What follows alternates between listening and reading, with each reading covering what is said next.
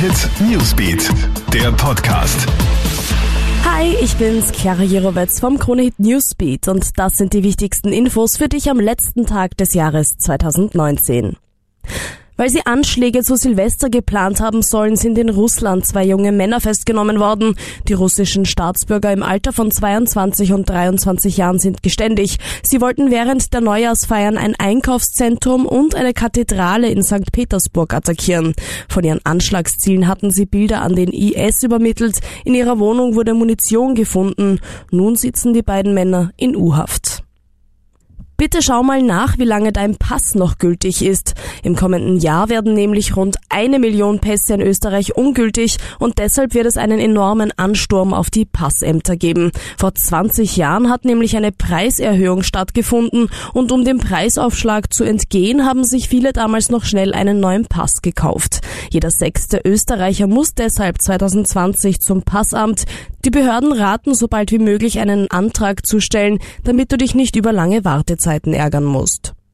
Heute Nacht verschicken wir so viele Fotos und Videos wie sonst nie. Experten rechnen damit, dass auch heuer zu Silvester wieder ein Rekord bei der mobilen Datenübertragung aufgestellt wird. Laut dem Forum Mobilkommunikation sei ein Datenanstieg von gut 60 Prozent im Vergleich zum Vorjahr möglich. Vereinzelt könnte es sogar zu Ausfällen kommen. Notrufe haben aber immer Vorrang. Zac Efron ist wieder in den USA und er ist gesund. Das hat der Schauspieler seinen Fans über Twitter und Instagram ausgerichtet. Der 32-jährige Hollywood-Star hatte sich während Dreharbeiten im Dschungel mit einer lebensgefährlichen Infektionskrankheit angesteckt und musste mit dem Hubschrauber ins australische Brisbane geflogen werden. Was genau zur Typhus-Erkrankung geführt hat, werden wir hoffentlich dann in der Doku erfahren, die trotz all dem ausgestrahlt wird, und zwar im April 2020. Der Film, den Zac in Papua-Neuguinea gedreht hat, hat, hat übrigens den bezeichnenden Titel Killing Zac Efron. Alle Updates gibt's bei uns auch stündlich im Kronehit Newsbeat und online auf kronehit.at. Wenn du möchtest, kannst du unseren Podcast natürlich gerne abonnieren.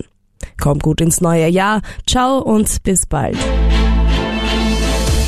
Kronehit Newsbeat, der Podcast.